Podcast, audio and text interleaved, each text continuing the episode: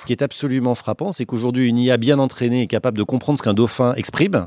Et vraiment, vous savez que les dauphins, par exemple, font partie des animaux qui expriment beaucoup de choses. Et de le traduire en parole humaine. Et inversement, d'avoir une parole humaine traduite en signaux dauphins. Bonjour Julien Villeray. Bonjour Jérôme. Vous êtes directeur de l'innovation d'EDF. Je suis ravi de vous retrouver, comme chaque mois, dans le cadre du partenariat entre EDF et Monde Numérique. On va parler euh, d'un événement qui avait lieu il y a quelque temps à Vancouver, au Canada. Ce sont les conférences TED. Vous y étiez. Avant de nous raconter euh, ce qui s'est dit, euh, on va peut-être rappeler un petit peu ce que ce qu'est exactement l'événement TED. Oui, alors la, conférence TED, en fait, ça existe euh, en fait depuis une trentaine d'années maintenant, mais dans sa version actuelle, euh, ça fait à peu près, à peu près euh, presque 20 ans maintenant qu'elle a été reprise par son directeur actuel. Et TED, c'est quoi? Ça part de cette idée qu'il y a des gens qui ont des choses à dire, des choses à dire très intéressantes, qui peuvent transformer le monde, qui peuvent apporter beaucoup de changements, qui sont très disruptives, et que ces idées-là, il faut en permettre la diffusion, la diffusion gratuite et la plus large. Alors, elles sont d'abord exprimées dans cette conférence, hein, qui est une semaine en fait de conférences. En ce moment, ça se passe effectivement à Vancouver depuis quelques années. Et euh, une fois que ces idées sont diffusées dans cette conférence, qui regroupe 2000 personnes à peu près, elles sont toutes mises gratuitement en ligne sur Internet, donc sur YouTube. Et donc, c'est les fameuses conférences TED qui durent une dizaine de minutes par sujet, euh, auxquelles je crois on a tous été euh, soumis à un moment ou à un autre sur un sujet à un autre. Et bien en fait, ces conférences, ces petites morceaux de, discours qui tiennent 10 minutes, ça part en fait de cet événement annuel euh, qui a lieu euh, donc euh, pour l'événement principal à Vancouver. Et puis il y a des TEDx hein, qui se déroulent dans le monde entier sur des sujets très précis. Il y a des TEDx sur le médical, sur la féminisation, que sais-je. Bref, il y a beaucoup, beaucoup de mini-conférences comme ça qui se déroulent et qui sont découpées et mises à disposition gratuitement du public pour que ces idées se diffusent. Alors cette année, Julien, évidemment une conférence TED euh, extrêmement euh, focalisée sur l'intelligence artificielle. Alors c'était vraiment euh, le sujet de l'année, mais j'allais dire c'est un peu le sujet de l'année globalement, hein, même quand on lit les médias, quand on écoute votre podcast Jérôme, on voit bien que l'IA est un sujet absolument absolument clé en ce moment. Et là, c'était évidemment à la TED, c'est-à-dire tous les sujets finalement autour de l'IA qui permettent de se faire une opinion. C'est-à-dire qu'évidemment, tous les gens sur ça n'étaient pas d'accord ou éclairaient finalement une dimension différente. Et on a eu à la fois la chance d'avoir Greg Brockman, qui est, vous le savez, le cofondateur d'OpenAI, hein, le fameux OpenAI qui est euh, à l'origine du chat GPT euh, qu'on utilise tous euh, en ce moment avec amusement. Et lui est vraiment venu présenter les évolutions de ChatGPT, en particulier sa capacité à venir s'appuyer sur des services additionnels. Imaginons un ChatGPT qui est capable de s'interconnecter avec The Fork, hein, la fourchette pour réserver les restaurants, ou avec Uber, ou avec tous ces services-là, bah, on imagine bien la puissance décuplée que ça lui permet d'avoir, puisque ça lui permet d'aller, bah, euh, par exemple, réserver une table au restaurant sans, sans avoir besoin d'intervenir. Et là, évidemment, je donne un exemple très grand public et très simple, mais ça peut être des choses beaucoup plus euh, sophistiquées, euh, comme on le sait tous, sur la création d'applications de façon autonome, ou des choses vraiment très, très nouvelles et très disruptives. Donc lui, il est plutôt venu expliquer que il y a vraiment encore un potentiel très largement sous-estimé de toutes ces applications d'IA générative, euh, en tout cas à travers, euh, à travers le, dialogue.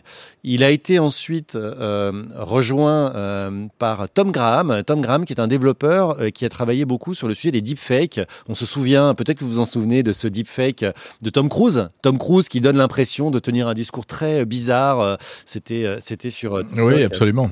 Ça avait fait beaucoup de bruit à l'époque. C'était évidemment pas Tom Cruise, hein. c'était une représentation virtuelle, euh, mais très réaliste, très très impressionnante de Tom Cruise. Et lui, il est venu euh, montrer euh, à la fois un aspect extrêmement réjouissant, qui est que la technologie maintenant a fait tellement de progrès qu'elle est en temps réel, c'est-à-dire que on avait sur scène ce Tom Graham qui est en train de nous parler, et sur l'écran juste au-dessus de lui, en temps réel, on avait à la fois son image et sa voix qui avaient pris les traits de quelqu'un d'autre en l'occurrence du présentateur euh, qui était juste à côté de lui. Et donc c'était absolument frappant de voir que maintenant les deepfakes, c'est pas que du calcul informatique qui prend des jours et des jours ou des heures et des heures pour faire une vidéo, ça peut être fait avec des machines en temps réel et on imagine le vertige aussi qu'on a tous quand on voit ça, c'est que bah ça veut dire que maintenant le fake, euh, il, peut être en plus euh, fait en temps réel et donc ça pose évidemment des problématiques énormes en termes de véracité l'information et de capacité qu'on aura les uns les autres à détecter le vrai du faux.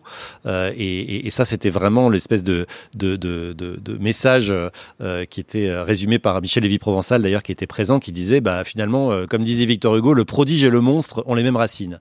Et c'est vraiment, je trouve, exactement le très, très, très, très bon un très très bon résumé.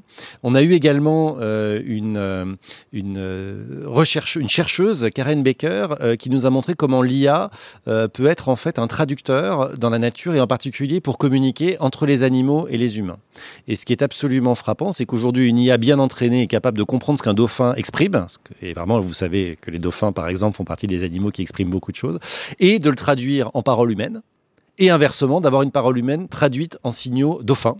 Euh, et c'est vrai aujourd'hui pour les dauphins et ça a été fait également avec des ultrasons pour les chauves-souris. Et donc euh, elle montrait finalement euh, cette capacité que l'IA va euh, peut-être avoir euh, de rapprocher des espèces qui aujourd'hui avaient beaucoup de mal à communiquer entre elles. C'était absolument euh, absolument fascinant. Puis peut-être un dernier même s'il y en a eu beaucoup plus, mais un dernier qui, moi, m'a beaucoup frappé, c'est un, spécialiste de l'IA euh, qui est venu nous parler de l'IA dans le monde de la défense, et de la défense au sens des armées. Euh, et nous expliquant euh, très simplement et de façon extrêmement convaincante que déjà aujourd'hui, on sait bien que les guerres sont technologiques hein, avant d'être humaines, même si, hélas, on voit en, en Ukraine que c'est pas, pas tout à fait le cas, mais on a vu que sur les conflits récents euh, qui ont impliqué des pays occidentaux, on était souvent sur des guerres technologiques faites avec des drones, avec des choses comme ça. Euh, lui explique qu'en fait, les guerres qui se préparent euh, à l'avenir sont évidemment des guerres avec de l'IA, c'est-à-dire c'est l'IA qui va piloter les missiles, les, les, chars militaires, que sais-je, tous les outils militaires qui existent, et que pour cette raison, et au moins pour cette raison, il ne faut surtout pas aujourd'hui freiner le développement de l'IA, parce que freiner le développement d'IA, et certains se posent la question, est-ce qu'il ne faut pas se mettre en pause, est-ce qu'il ne faudrait pas réfléchir, il y a des questions éthiques, il y a des questions de dangerosité, et c'est vrai, hein, tout ça est tout à fait vrai. Mais son postulat était de dire, oui, mais si nous on arrête, si nous on met en pause, les autres, alors, si on est américain, on peut se dire les forces du mal versus les forces du bien, pour caricaturer. Les autres pays, en tout cas, eux vont continuer. Et donc, eux vont avoir une avance sur nous. Et s'ils ont une avance sur nous, sur l'IA, ils n'auront pas qu'une avance économique, ils auront aussi une avance en matière de défense. Et donc, ils peuvent venir, euh, ça peut venir déséquilibrer finalement l'équilibre des forces. Et donc, cette, simple raison euh, doit nous conduire à ne surtout pas freiner le développement des IA, quelles que soient par ailleurs les craintes que nous pouvons avoir sur le sujet. C'est assez vertigineux hein, quand, on se, quand, on, quand on regarde ce sujet sous cet angle-là, mais ça me semble, hélas, assez vrai. Alors voilà pour l'intelligence artificielle.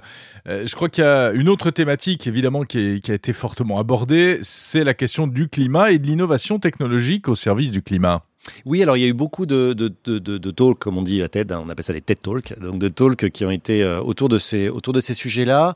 Euh, assez peu de choses vraiment nouvelles vues d'Europe, parce qu'on se rend compte que bah, euh, finalement, euh, même si il faut surtout pas les sous-estimer, hein, mais même si les Américains investissent beaucoup sur les climate tech, on voit que culturellement, c'est des sujets qui sont moins largement partagés dans les médias généralistes, etc., qu'en Europe, par exemple. Et donc, beaucoup des choses présentées étaient finalement des choses assez connues ou en tout cas euh, facile à appréhender pour nous autres euh, Européens qui étions dans la salle, avec tout à fait euh, un élément quand même qui m'a qui m'a frappé, c'est le retour d'une idée assez frappante finalement quand on y pense, qui est cette idée d'aller euh, produire de l'énergie dans l'espace. Ça veut dire quoi? Ça veut dire concrètement, on installerait une énorme ferme solaire dans l'espace, et donc euh, la possibilité d'avoir des panneaux solaires au plus près du Soleil évidemment, donc ils viennent capter l'énergie, et on ramène cette électricité, cette énergie sur Terre. Euh, alors là, en l'occurrence, euh, il y a eu à une époque un des projets où on se dit on va faire un grand câble, hein, comme s'il y avait un grand câble sous-marin. Bah là, ce sera un câble air euh, air Terre. Euh, cette idée-là a été semble-t-il ouais. abandonnée, et désormais on imagine euh, du sans fil, c'est-à-dire une capacité à envoyer l'énergie de façon sans fil, hein, par onde électromagnétique, depuis l'espace vers la Terre. Bon, alors quand on voit la difficulté qu'on a aujourd'hui à déjà développer du rechargement sans fil pour un téléphone qui serait à quelques mètres d'une borne, on imagine que quand il faut traverser l'atmosphère, c'est encore un autre sujet. Donc on est très très loin de la réalité euh, technique et la possibilité euh, de ce sujet-là, mais on voit qu'il y a une volonté qui continue d'exister de développer ces idées complètement rupturistes et de présenter finalement leur état d'avancement. Et d'ailleurs, euh, ce n'est pas lié à TED, mais c'était euh, également l'actualité d'hier et qui moi m'a beaucoup frappé. Euh, une entreprise qui promet de faire de la fusion, hein, de la production d'électricité par nucléaire par euh, fusion, a obtenu un contrat avec Microsoft pour la fourniture de cette électricité en 2027, sachant que les experts s'accordent plutôt à dire que la fusion, si ça arrive un jour, c'est plutôt entre 2050 et 2100.